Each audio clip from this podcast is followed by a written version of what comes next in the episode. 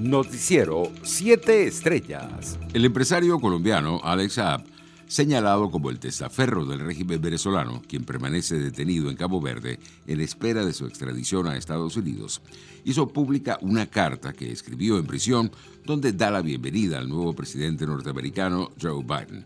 En la misiva, publicada por el medio local de Cabo Verde, Noticias del Norte, Saab dice, damos la bienvenida a la elección del presidente Joe Biden y solo nos queda rezar para que cambie las políticas corrosivas hechas por Trump.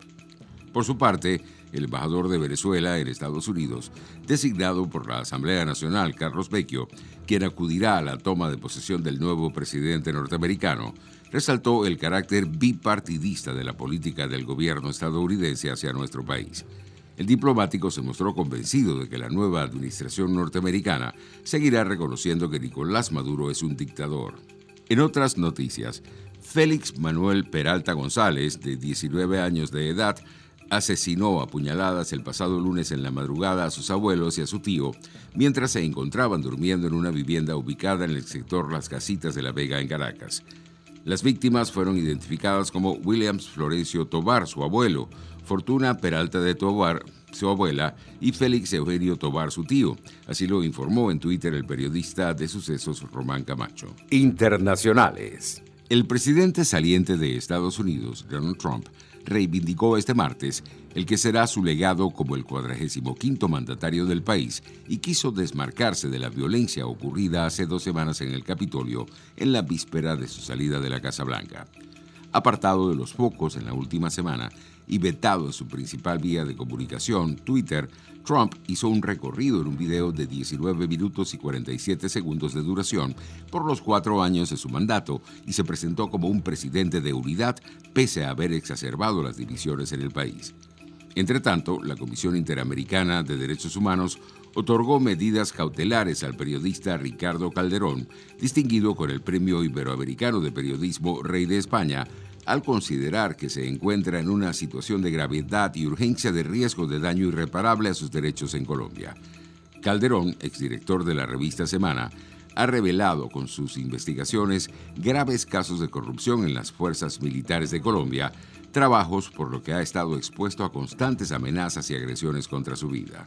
Economía. Representantes de proveedores de combustible a Venezuela e importadores de petróleo venezolano dijeron este mes que planean presionar al gobierno entrante del presidente electo de Estados Unidos, Joe Biden, para que revierta la prohibición de los intercambios de crudo por diésel. La administración Trump, desde el último trimestre de 2020, ha prohibido a las empresas enviar diésel a Venezuela a cambio de crudo.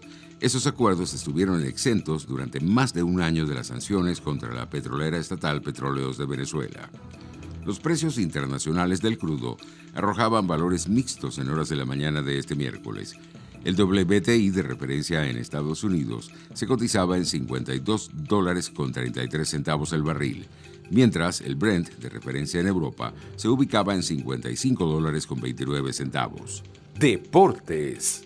El ex lanzador de los Dodgers de Los Ángeles, John Sutton, miembro del Salón de la Fama, falleció a los 75 años sin que se especificaran las causas, dijo su hijo el martes en Twitter. Darren Sutton dijo que su padre falleció mientras dormía el lunes por la noche. Elegido en 1998 al Salón de la Fama de las Grandes Ligas, Sutton ganó 324 juegos en la Gran Carpa, 230 de ellos con los Dodgers de Los Ángeles desde 1966 a 1980. En otras informaciones, Boca Juniors se proclamó este martes el primer campeón de la era profesional del fútbol femenino en Argentina al golear por 7 a 0 al River Plate en la final del torneo Transición 2020. La versión femenina del Superclásico argentino había quedado resuelta en el primer tiempo cuando las gladiadoras ceneices ganaban por 5 goles a 0. En el abierto de Australia, Dos primeros casos de COVID-19 aparecieron este martes entre los tenistas cuando se multiplican las críticas contra los jugadores llegados del extranjero para este torneo del Grand Slam. De los tres nuevos casos registrados, dos hombres treintañeros son jugadores, precisó el Ministerio de Sanidad del Estado de Victoria, elevando a siete el número de contaminaciones detectadas entre el millar de personas llegadas la semana pasada en vuelos charter. Noticiero 7 Estrellas.